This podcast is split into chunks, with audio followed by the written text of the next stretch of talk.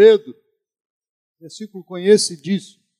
1 Pedro, capítulo 2, verso 9. 1 Pedro, capítulo 2, verso 9. Todos já acharam? Se o Glauber puder botar aqui. Então está. O texto diz assim: Vós, porém, sois raça eleita, sacerdócio real, nação santa, povo de propriedade exclusiva de Deus, a fim de proclamardes as virtudes daquele que vos chamou das trevas para a sua maravilhosa luz. Vós sois sacerdócio real. Curva sua cabeça, Senhor, que agora possamos estudar um pouquinho da tua palavra e podermos crescer em Cristo Jesus, para a honra, para a glória do teu nome. É o que te pedimos. Amém. Aleluia. Quando a gente fala uma coisa, qualquer pessoa que tenha estudado linguística sabe que dentro de uma palavra existe todo um conceito que ela é mantido. Toda vez que a palavra ela é pronunciada, a sua mente tem um agir para entender o que a outra pessoa está falando. Tanto é assim que o idioma ele vai mudando ao longo dos séculos. Ele vai sendo transformado de pouco em pouco. E o que valia lá atrás não vale mais hoje. O que era uma coisa perfeitamente compreensível no, lá atrás não é mais hoje. Por exemplo, antigamente a palavra formidável queria dizer uma coisa horrorosa. Quando se dizia que algo era formidável, queria dizer que era uma coisa horrorosa. Mas o que aconteceu foi que foi sendo transformado, transformado, transformado, de tal maneira que hoje formidável quer dizer exatamente o oposto, quer dizer que é uma coisa ótima. Mas lá no início era queria dizer que era uma coisa horrorosa. E muitas coisas que nós achamos entendemos, não entendemos. A coisa mais comum é um, um advogado falar que um juiz é incompetente. O juiz é incompetente. E, no entanto, para as pessoas comuns que não conhecem esse jargão, acham que a gente está ofendendo o juiz. Na verdade, não está. A gente está dizendo que, dentro da jurisdição, da, do que, da competência que foi dada a ele, ele não pode julgar essa causa. É outro juiz que tem que julgar mas a gente leva a coisa é, é, para um campo totalmente errôneo, porque a gente não consegue pegar a palavra. A mesma coisa aconteceu com um amigo meu, ele tinha uma namorada portuguesa lá em, lá em Portugal, né? E um dia ele disse: Menina, você é uma menina incrível. A menina ficou uma fera com ele. Porque em Portugal, incrível quer dizer uma pessoa que não é crível, uma pessoa mentirosa, uma pessoa que não é que não dá para a gente levar a sério. E ela ficou irada com ele. E ele não entendeu nada, mas peraí, por que você está com raiva de mim? Você está achando que eu sou incrível? Você está muito errado. Eu sou uma menina muito crível. E ele ficou sem entender nada. A mesma coisa acontece com o sacerdócio. Quando a gente fala em sacerdócio, a gente, no nosso tempo, aqui, neste momento, já não entendemos o que Pedro está querendo dizer para começo de conversa. Porque, para nós, e você vai a qualquer dicionário, vai estar isso, ele está falando de uma função sacerdotal exercido no templo numa religião qualquer. Para você, sacerdócio é algo que você exerce numa função no templo. Mas sacerdócio. E por que, que a gente queria assim? Porque os gregos e os romanos se referiam a sacerdote assim. E foi assim que nós aprendemos. Se você não sabe, sacerdote quer dizer sacerdos, que quer dizer sagrado, e otes, que quer dizer o que fica no meio. Então, sacerdote é o que ministra o sagrado para a pessoa comum. Os romanos chamavam de pontífice também. Mesma coisa, até hoje o Papa é chamado de o sumo pontífice. O pontífice em latim quer dizer o que constrói pontes, o que faz pontes. Então, novamente, é a ideia de alguém que vai lá e pega e traz até o povo comum as coisas que são dos deuses ou de Deus. O grego chamava de ero, e era mais claro ainda, quer dizer o intermediário.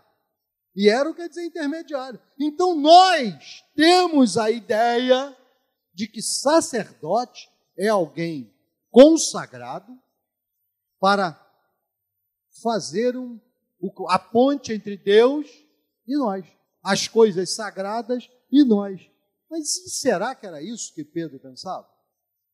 Primeiro, Pedro não falava grego. Mas como escreveu em grego? Porque ele ditava em aramaico e alguém que sabia o que ele estava dizendo escrevia em grego.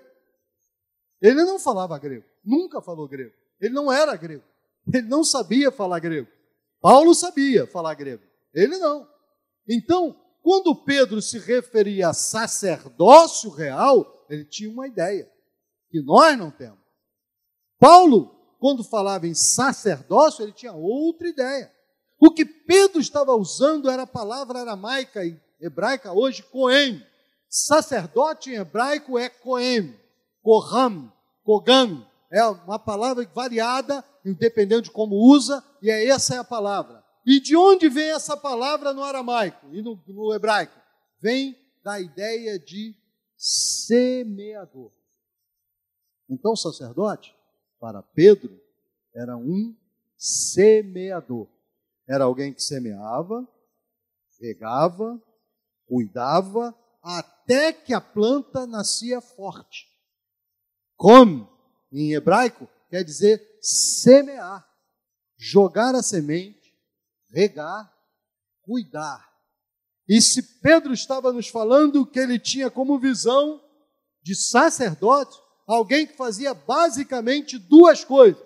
Primeira coisa, é sacerdote quem serve.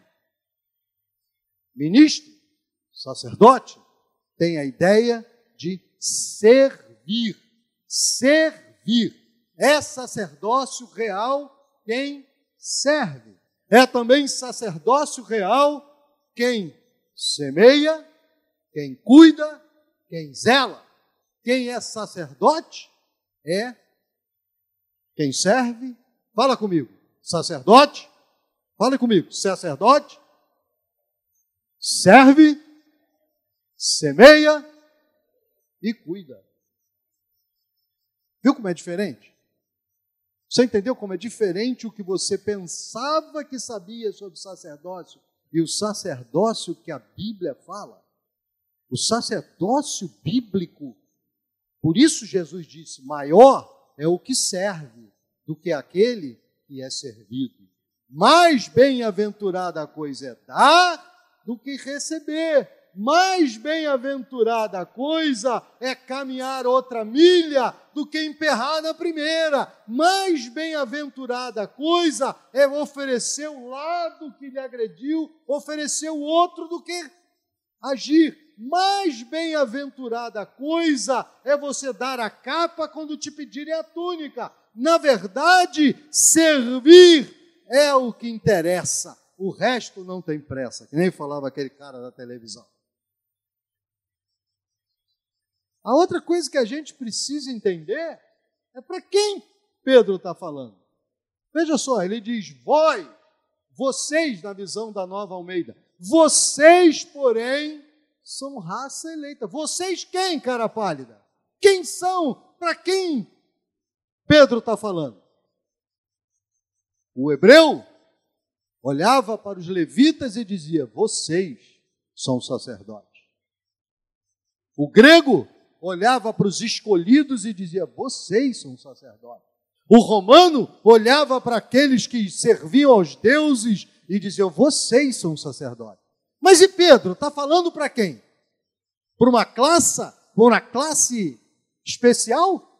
Para uma classe individual? Para os pastores? Para os apóstolos? Pedro está falando para todos nós, todo mundo. Pedro os pega e diz: Olha, o sacerdócio real é para todos vós. Vós, os que leem essa carta, e era para todo mundo, vós sois raça eleita, vós sois sacerdócio real. Vós, olha para você agora e diz assim: Eu sou um sacerdote real. Nós precisamos acordar para isso de novo, irmãos. Nós somos um sacerdote real. Nós fomos chamados para ser sacerdotes que servem, que semeiam e que cuidam. Nós, todos que fomos aqui, eu podia dizer, Richard foi chamado para servir, para semear, para cuidar.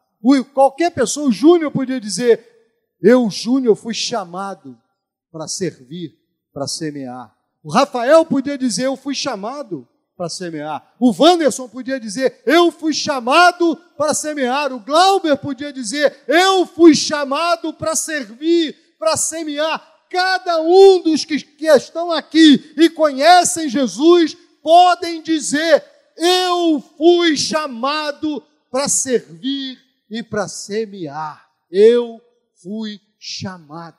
Eu fui chamado. A terceira coisa que eu preciso entender é o que Pedro está falando sobre sacerdócio real. O que é sacerdócio real? Vou traduzir para você para o português do Brasil. Vós, vocês, são sacerdotes do rei. Vou repetir. Você, Glauber, é um sacerdote do rei. Você, Mateus, é um sacerdote do rei. Você, Júnior, é um sacerdote do rei. Cada um que aqui está é um sacerdote do rei. Você precisa entender isso. Enquanto você não entender isso, você não entendeu para que você foi chamado. Você, Márcio, é um sacerdote do rei. Aleluia. A gente, porque nós tendemos a, a ir amenizando as palavras, a gente acaba não entendendo o tamanho da nossa responsabilidade. Quando eu entrar no meu trabalho amanhã, Márcio, saiba, entrou um sacerdote do rei. Quando por um acaso eu vou à praia, na praia, chegou um sacerdote ou uma sacerdotisa do rei. Quando eu for ao Maracanã, no Maracanã entrou um sacerdote do rei. Quando eu vier à igreja, entrou um sacerdote do rei. E esse sacerdote, como eu já falei, ele tem duas funções primordiais. A primeira é servir, a segunda é semear e cuidar. Não, não acaba o fato de eu ser sacerdote do rei, não acaba com, com sei lá, com eu entrando glorioso aqui, eu sou um sacerdote, por favor, beije o anel do sacerdote. Por favor, em nome do Pai, do Filho, né, eu te abençoo, filho meu, porque eu sou um sacerdote. Não é nada disso, irmão, vocês não estão entendendo nada. Esquece essa ideia sacerdotal do passado. Há sacerdotes que são chamados para uma função no corpo específica, pastor. Há um sacerdote para exercer uma função específica no corpo, apóstolo ou missionário hoje. Há um, um, um sacerdote chamado para uma função específica no corpo, ser o que ministra o louvor. Há um sacerdote chamado para uma função específica do, do corpo, ser um evangelista, falar de Jesus para os outros. E assim vai. Deus nos chamou com funções. E essas funções trazem outras funções. Eu não vou entrar nisso agora, não é do meu. Mas eu queria começar falando sobre servir. Eu vejo que nós podemos servir a Deus pelo menos em três maneiras diferentes. Três maneiras para servir ao Senhor como sacerdócio real. Primeira maneira, você serve a Deus como mordomo. E antes eu quero dizer para você, eu vi esses dias, eu ia esquecendo, eu quero voltar e falar porque é muito legal. Os americanos fizeram uma pesquisa. E eles chamaram uma pessoa num. Vocês conhecem o Starbucks, né? Aquele lugar que vende café. Lá nos Estados Unidos é muito, muita rede é muito grande e eles têm aquilo que chamam de drive-thru, aquele que você entra de carro é, paga e recebe vai dentro do carro. E um, eles chamaram um camarada num drive-thru e disseram o seguinte: está aqui um dinheiro. Você vai passar no drive-thru e você vai pagar o seu café e o café da pessoa que estiver passando atrás. Vai lá, paga o seu café e paga o café da pessoa que faz atrás. Aí o cara perguntou, por quê? Por nada. Paga. E eles fizeram, ele fez isso. Pegou o dinheiro, entrou na fila, quando chegou a vez dele, olha, estou pagando o meu, ele olhou pelo retrovisor, tinha uma senhora, e estou pagando o café daquela senhora. Paga aqui. Pagou. Quando o cara parou, disseram, aguenta aí. Esperaram, veio a senhora, aguenta aí. Fizeram um exame de sangue na hora, em todo mundo. E descobriu que aquele homem, aquela mulher, eles tinham tido uma descarga do que eles chamam de ocitocina. Oxitocina. Oxitocina é um, um hormônio que a mulher libera quando ela está no parto. É por isso a ocitocina faz com que a mulher sofra aquele horror de ter um filho, horas de parto, tem gente que dura o dia inteiro, sofre pra caramba. No final do dia, entrego aquele neném para ela, ela olha para o neném e diz, mas ele está muito lindo. Ele é, olha, é o olhinho. Se fosse um homem, estava desmaiado, não levantava nem tão cedo. Levaria oito meses para sair da cama, porque estava acabado. Mulher já olha e diz assim: é o olhinho da mamãe, é a orelha do papai, é não sei o que lá da sua mãe, é o pezinho de tal, olha, é o teu pezinho, é a tua unha. O que faz com que as mulheres fiquem apaixonadas pelo neném, um minuto depois daquele sofrimento todo, é a oxitocina.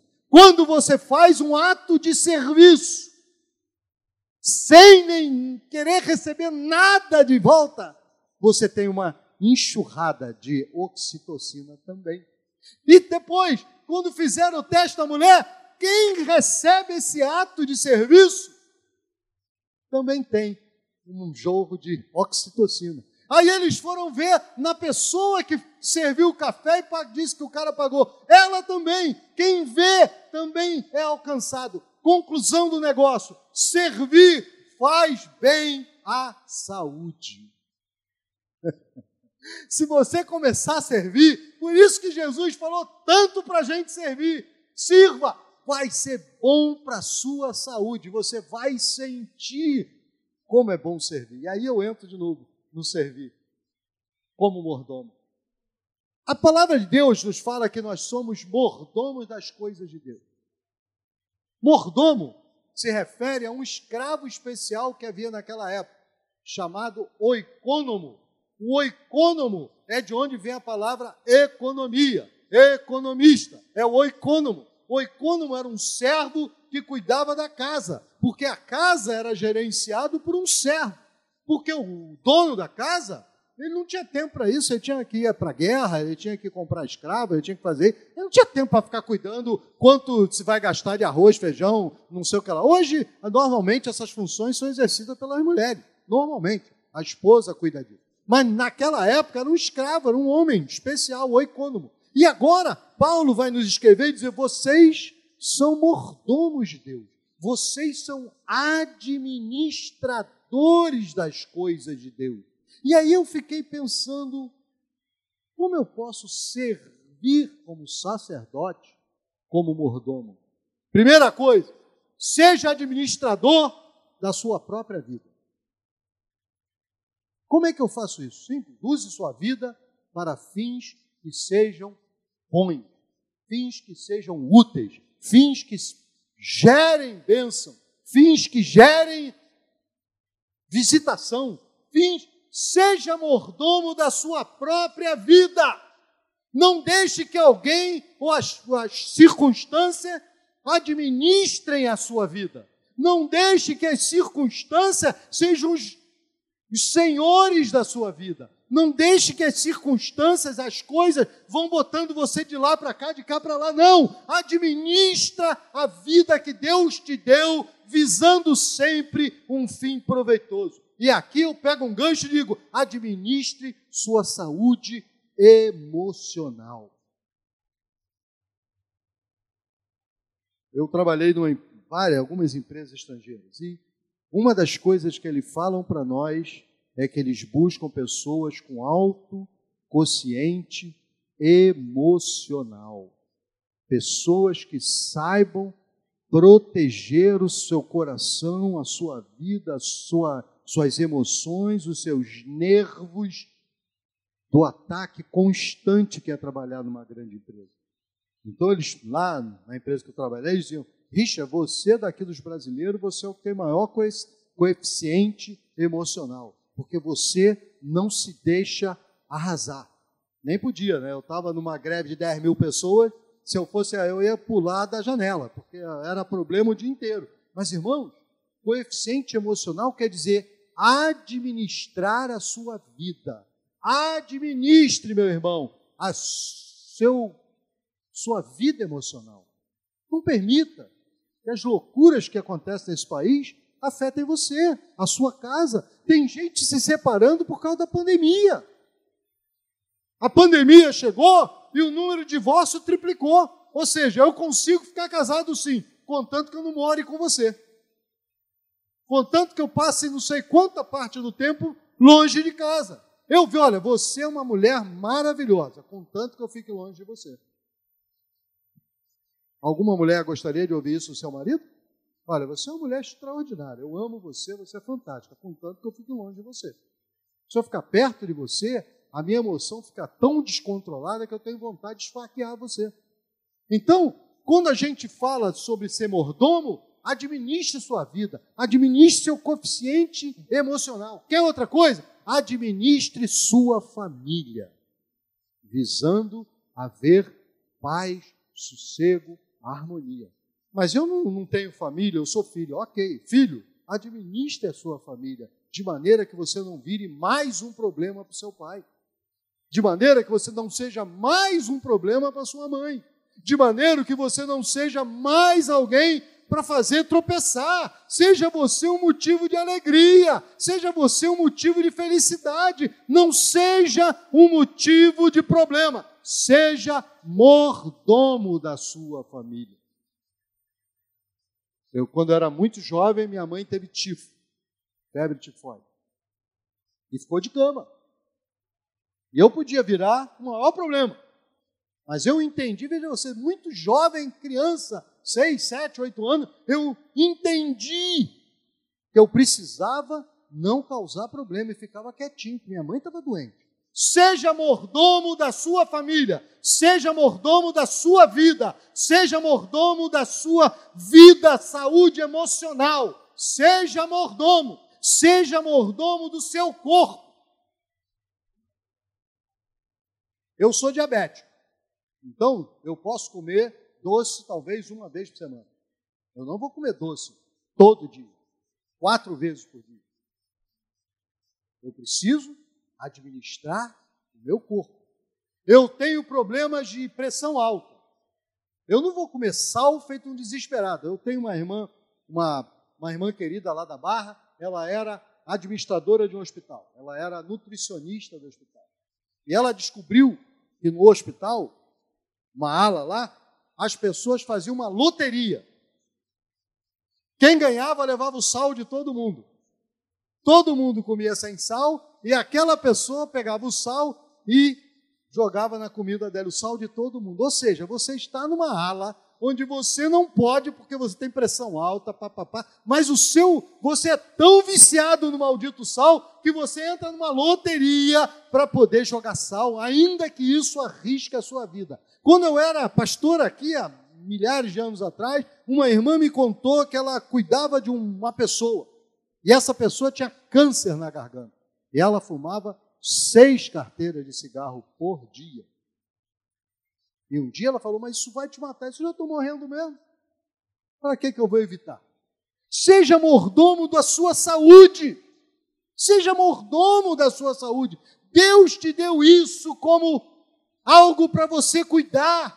Seja mordomo, não seja desses que ouve, come que nem um alucinado, come qualquer porcaria, entram Irmão, seja mordomo da sua saúde, porque Deus te deu essa saúde para bênção, não é para maldição. Seja mordomo, seja mordomo das coisas espirituais.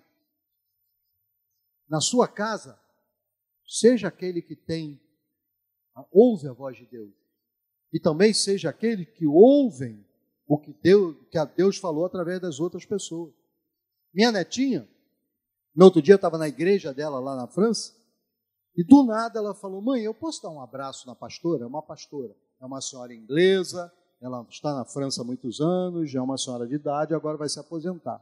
E ela pediu assim: Mãe, posso dar um abraço lá na pastora? Aí a mãe, pode. Ela foi lá falou: Pastora, posso dar um abraço? Aí viu aquela coisinha, quatro anos, falou: Sim, pode. E ela foi, deu um abraço na pastora, deitou a cabecinha assim no ombro da pastora, abraçou bastante. Quando ela soltou, a pastora estava chorando. Naquele momento, sabe quem serviu de coisa espiritual para aquela mulher inglesa? Quem conhece os ingleses sabe que eles não são dados a choro. É, quem foi? Foi minha neta. Você pode ser usado. Você pode ser usado. Eu estou fazendo uma campanha. Eu vou falar para vocês e vocês não vão contar para minha mulher. Eu estou fazendo a seguinte campanha. Se eu vejo alguma coisa que eu gosto, eu elogio. Estranho, na rua. Poxa, irmão, meu amigo, bacana, não sou gay, estou numa boa, tua gravata muito linda, achei tua gravata perfeita, parabéns. No outro dia eu subi no elevador com uma senhora lá do prédio. Olhei para ela e disse assim: seu cabelo é pintado ou é natural? Ela falou: não é pintado, está muito bem pintado, parabéns, boa tarde. Fui embora. Ela deve ter chegado em casa, tem um maluco tarado aqui do, do elevador que está atacando a gente dizendo que o nosso cabelo está bacana. Irmão, sabe por quê? Porque fazer para o mal todo mundo faz. Pô, você engordou, hein, cara? Pô, tá velho pra caramba, hein? Pô, tu já notou essa papa que está embaixo dos teus olhos aqui? Tu não vai operar isso não? Vai ficar assim? Rapaz, que ridículo esse teu sapato. Onde comprou? Tinha para homem? Não é assim? Ninguém tem problema de magoar os outros. Agora, se você quiser elogiar, hum, então seja administrador das coisas de Deus. Quando amanhã você vira uma coisa legal, alguém fazendo, pô, cara, gostei, hein? Gostei do que está fazendo. Deixa eu dizer antes nada, não estou te cantando, não sou gay, mas você está legal, gostei desse seu terno. Acabou. O cara vai pensar, vai pedir dinheiro emprestado, você vai embora. Ele pensa, é um maluco. Mas ele pensa, puxa, que legal, alguém me elogiou. Alguém falou legal para mim. Cara está lendo, rapaz, olha, esse livro, muito bom, parabéns, você escolheu um livro ótimo, vai embora. Na faculdade, cara, vi você o trabalho que você fez, que trabalho bom lá no trabalho, fala para o cara que está sob a sua batuta, rapaz, você trabalhou muito bem. Por que falar mal? Todo mundo fala, rapaz, isso é trabalho que se apresente. E o elogio? O marido, no outro dia, falou para mim que a esposa dele falou o seguinte: presta atenção, porque é isso que todo mundo fala. A esposa dele falou assim: você quer elogio quando faz coisa boa? Agora a crítica vem. Mas quando você acerta, ninguém te elogia. Porque Satanás sabe. Deixa eu contar um. Eu traduzi um pastor e ele falou uma coisa, eu nunca esqueci. Deixa eu contar para você. Ele diz que lá nos Estados Unidos, um dia numa faculdade dessa, eles resolveram testar o poder do encorajamento. Então o que eles fizeram? É, nos Estados Unidos, muito frio, né? E tem aqueles. Ah, esqueci o nome daquele negócio. É um troço que fica circulando um óleo quente, é um, e aquilo vai aquecendo ao local para manter, porque está nevando, aquilo vai funcionando um radiador, lembrei o nome, um radiador. Ah, lá embaixo, na, no, no, no, porão, tem uma bomba que circula esse, esse óleo que passa numa caldeira, fica muito quente, sobe, volta frio, volta e isso vai aquecendo, um aquecedor. E eles combinaram com os alunos o seguinte: toda vez, toda vez que o professor se aproximasse do radiador, eles pegassem o caderno começasse a ficar todo mundo atento. À medida que ele fosse se afastando, todo mundo olhava para o outro lado, parece que está dormindo. E eles fizeram, e filmaram. E sabe o que aconteceu? Até o fim da aula, o professor dava aula aqui, ó, quase encostado no radiador. Ele não sabia por quê, mas aquilo tinha alguma coisa para ele. Incentivo, irmão, incentivo tem poder para a vida das pessoas. Seja o mordomo das coisas espirituais. Começa a falar, quando alguém vier chorando, abatido, você diz: Não, mas Jesus tem solução. Fica tranquilo. Jesus, no outro dia, morreu uma pessoa que eu conheci, e o filho falou: Olha, pastor, está muito difícil. Eu falei: Mas Deus cuida, fique tranquilo, Deus vai abençoar. Ele voltou: Obrigado, pastor, eu creio que vai ajudar mesmo. Irmãos, começa a ser o mordomo das coisas espirituais. Segunda forma de servir, seja embaixador de Cristo. Como a Bíblia fala, seja embaixador. Seja embaixador de Cristo no mundo. As pessoas precisam olhar para você e pensar: poxa, Jesus faz alguma diferença na vida desse cidadão. Você tem uma mensagem, você tem que ter um comportamento que vai abençoar. Você comece a ser embaixador. Sai amanhã pensando assim: o que, que eu vou fazer hoje para ser embaixador de Cristo? Como é que eu vou? Vou fazer. Uma pessoa está. Eu existe uma coisa que eu não consigo, é ver uma pessoa mexendo em lixo para tentar comer. Irmãos, eu tenho uma coisa, isso, não pode acontecer quando eu vejo isso. Não, não acontece, irmão. Perto de mim não acontece. Se eu vir uma pessoa mexendo assim para comer lixo, eu chamo, vem cá, você está com fome? Vem cá comigo. E o meu pai tinha um amigo que era um ignorante. Era um homem que era parrudo, era um ignorante, totalmente ignorante. Um dia ele olhou assim, viu duas crianças, ele estava comendo uma pensão, olhou pela janela, tinha duas crianças catando lixo. Ele parou de comer e foi lá. Vocês estão com fome? Ah, sim, senhor, nós estamos. Vem comigo. Senta aqui. Sentou os dois. Garçom, duas feijoadas. Quase matou as crianças. Dá duas feijoadas para ele, uma para cada um. Gente, ele fez errado. Mas o coração dele estava no lugar certo. Comece a ser embaixador de Cristo nesse mundo. No teu trabalho.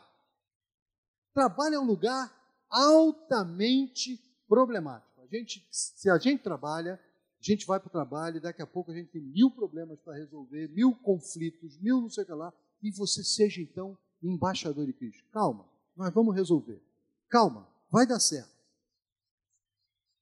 Isso quer dizer que eu não posso? Olha só, eu vou falar para vocês porque já me perguntaram isso.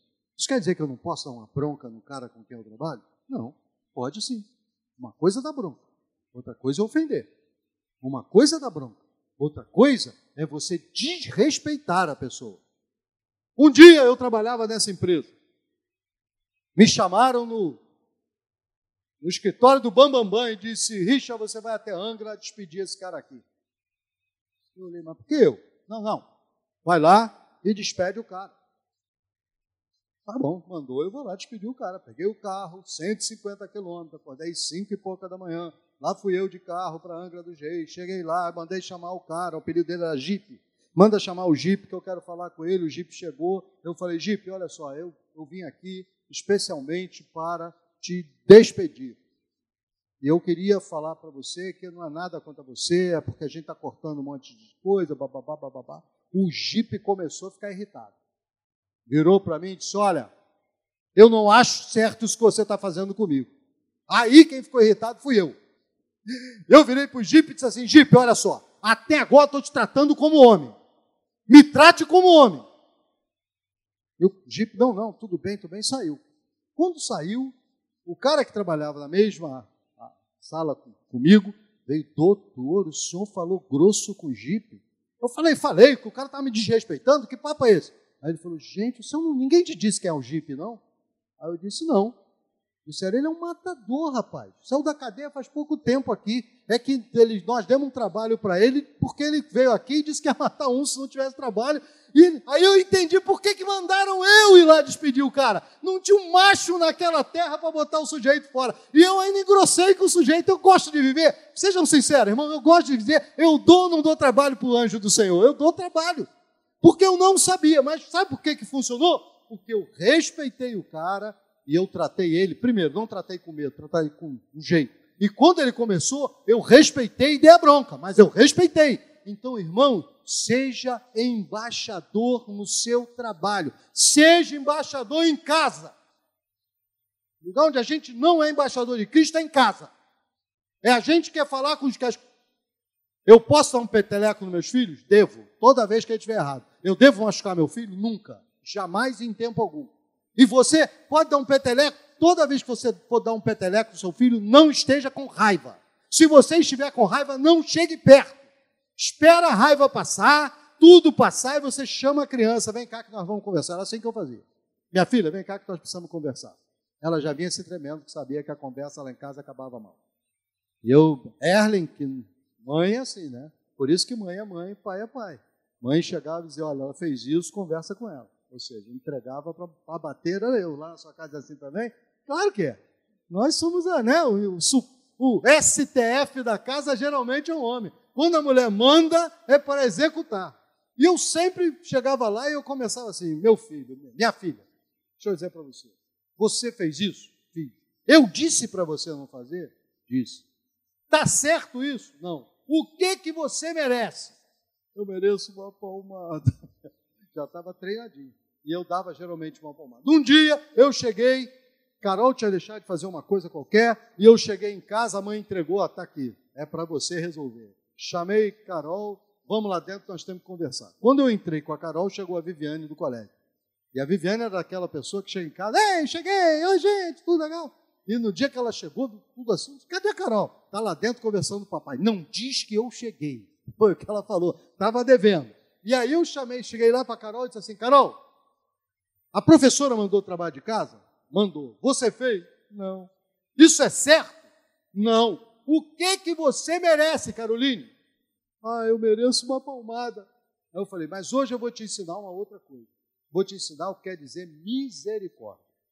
Misericórdia é quando você merece, você fez, mas ao invés de receber o que você merece, o que você fez, você recebe um abraço. Vem cá que eu vou te dar um abraço. Não faz mais isso. Foi embora. Ela adorou misericórdia. Adorou. Até hoje é apaixonada. Virava e mexia. Quando ela fazia, eu ia para cima, ela dizia: Pai, misericórdia. Misericórdia. Gostou da palavra pra caramba. Seja embaixador de Cristo em casa. Seja embaixador de Cristo em casa. Comece a ser seu, o pastor da sua própria casa, a pastora da sua própria casa. Comece a criar nas pessoas um ambiente em casa que reconheça em você uma pessoa de Deus. Meus irmãos, lá em casa eu não posso brincar com as minhas filhas dizendo Deus me falou. Nunca brinquei com isso. Uma vez eu fui brincar, minha filha parou, olhou para mim, foi mesmo, pai? Aí eu vi que elas estavam levando a sério, porque quando você é embaixador de Cristo, você é embaixador de Cristo. Não brinque com isso. Não brinque com coisas de Deus. Não brinque. Deus quer que você, como sacerdote do rei, Sirva na sua casa como embaixador. Como embaixador de, de Cristo, sacerdote do rei, seja embaixador aqui na igreja. Pacifica. Alguém vem contar a última fofoca. Você viu pastor Riz? Pintou o cabelo de louro. Olha que loucura. Se eu fizer isso e não saiba, eu estou num problema muito sério. Chame minha mulher, avise e manda internar. Eu não pretendo chegar aqui louro Sabe aquele cabelo assim esvoaçante, Hiroshima meia-noite? Não é isso que eu, eu, não pretendo fazer isso. Eu sei que está na moda, eu sei que os garotos estão descolorando, né? Eu tenho visto jogadores do Flamengo, tudo parece um bando de, de arianos, mas na verdade, na verdade, eu não pretendo. Mas se chegar alguém e dizer, olha, você viu o pastor Richo? Você viu? É o cabelo do pastor Richo? Coisa mais ridícula, sabe o que você faz? Irmão, isso traz bênção. Isso traz bênção. Não, então não vamos falar sobre isso, não. Vamos falar sobre coisas que não trazem bênção. Quando alguém vier falar, você viu que o irmão fulano caiu, isso traz bênção? Não, então, não vamos falar sobre isso, não. Uma pessoa num, naquele restaurante americano que eu adoro, McDonald's, estava comigo um dia e essa pessoa virou para mim e disse assim: Você viu a fulana? Fulana caiu. Aí eu falei: É? já devia ter sentido que eu não gostei, né? E quando você responde monossilabicamente, é, não, é sinal. Lá na sua casa é assim também, Marco? Quando eu falo e minha mulher responde é, não, hum, sim, eu mudo de assunto. Já vi que não está agradando. Então a pessoa falou para mim: Você viu? Eu disse: É, é, eu vi. Mas você viu mesmo? Vi. Mas você viu o que aconteceu? Vi. Não falei mais nada. E a, quando a pessoa não se mancava, eu falei, eu só não consigo ver onde está a bênção nisso. Onde está a bênção nisso? Ah, mas você está sendo grosso, não. Irmãos, irmãos, você precisa saber cortar essas coisas na igreja. Não alimenta. Músico, meus amigos músicos. Eu tenho um pastor amigo meu que diz que existe o homem, a mulher e o músico da igreja, que fica entre um e outro. Então, deixa eu falar para vocês, músicos da igreja: não aceite essa conversa no meio dos irmãos. Começou a falar, você corta. Está autorizado pelo pastor, corte qualquer um que comece a falar mal de alguém. Edson, você está hoje recebendo a unção do machado. Qualquer um que começar com essa conversa, pastor Edson, meta o machado. Não admita. Diga, meus irmãos, isso não traz bênção. Nós precisamos ser embaixador na igreja. Está cheio de. Você já ouviu um, ditado antigo que diz que quando o diabo não vem, manda o secretário? Não falta secretário, irmão. Então eu quero, quero falar para você o seguinte, hoje, aqui, nesse lugar. Todo secretário que você encontrar, corte. Não precisa ser grosso, estúpido, apenas diga: não, eu não aceito isso. Durante uma época eu andei com um casal, e esse casal tinha essa tendência a falar mal de tudo. E quando eles começavam, eu e minha mulher, a gente falava assim: irmão, isso vai trazer bênção? Então não vou deixar para lá. Isso vai trazer bênção? Então deixa para lá. Sabe o que aconteceu? Eles começaram a se policiar, pelo menos conosco. Faça com que os outros se policiem com você. Faça com que os outros comecem a não pensar nesse tipo. Terceira maneira que eu falo para a gente servir a Deus aqui. Seja mordomo dos dons, dos dons naturais e espirituais. Seja mordomo dos dons que Deus tem te dado. Deus tem dado um ouvido que eu não tenho, eu sou surdo. 40% desse, 30% já perdi dele. Então eu sou meio surdo, tenho dificuldade. Eu não tenho ouvido. Não tenho. Mas tem gente, o pastor Edson chega aqui, ele não bota a maquineta, pega, eu vejo ele afiando o baixo, vai fazendo escalinha e, e acabou. Uma vez, aquele famoso guitarrista B.B. King veio tocar aqui no Brasil. E ele estava tocando lá na, ainda era a TL Hall. Hoje eu não sei como chama, já mudou tantas vezes. Aquele que era o ATL Hall, depois passou não sei o que lá Hall, depois passou lá na Barra, no Casa Shop. E aí ele estava tocando, e quando ele estava tocando, estourou uma corda. Pim! Estourou. E ele continuou tocando. Afrouxou, tirou a corda, jogou fora, um cara trouxe uma corda. Ele enfiou a corda e. E enfiou a corda. E foi para E todo mundo parou de ouvir a música para ver o BB King trocando a corda. E ele tocando. E foi tocando a corda, e foi botando a corda, e foi botando a corda. Daqui a pouco ele começou a tocar e fazia.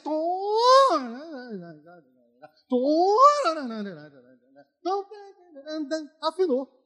Cara, o ATL Hall veio abaixo. Todo mundo aplaudiu. Ninguém queria saber da música. Todo mundo ficou impressionado com o homem que era capaz de afinar uma guitarra sem parar de tocar. Isso não é para todo mundo, é só para B.B. King. Deus te deu um dom, administra teu dom. Uma coisa que eu gosto do pastor Marcelo é que ele acha que uma coisa está alta, como ele vive de flauta, ele é um músico profissional, ele bota um protetor de ouvido e senta lá atrás. Ele está administrando o dom que Deus deu a ele. Ah, mas eu, por exemplo, eu vejo pessoas que são super sagazes com números. Administre esse dom que Deus te deu. Eu sou péssimo com isso, por isso fui ser advogado porque advogado não trabalha com número nunca. Administre os dons naturais que Deus tem te dado.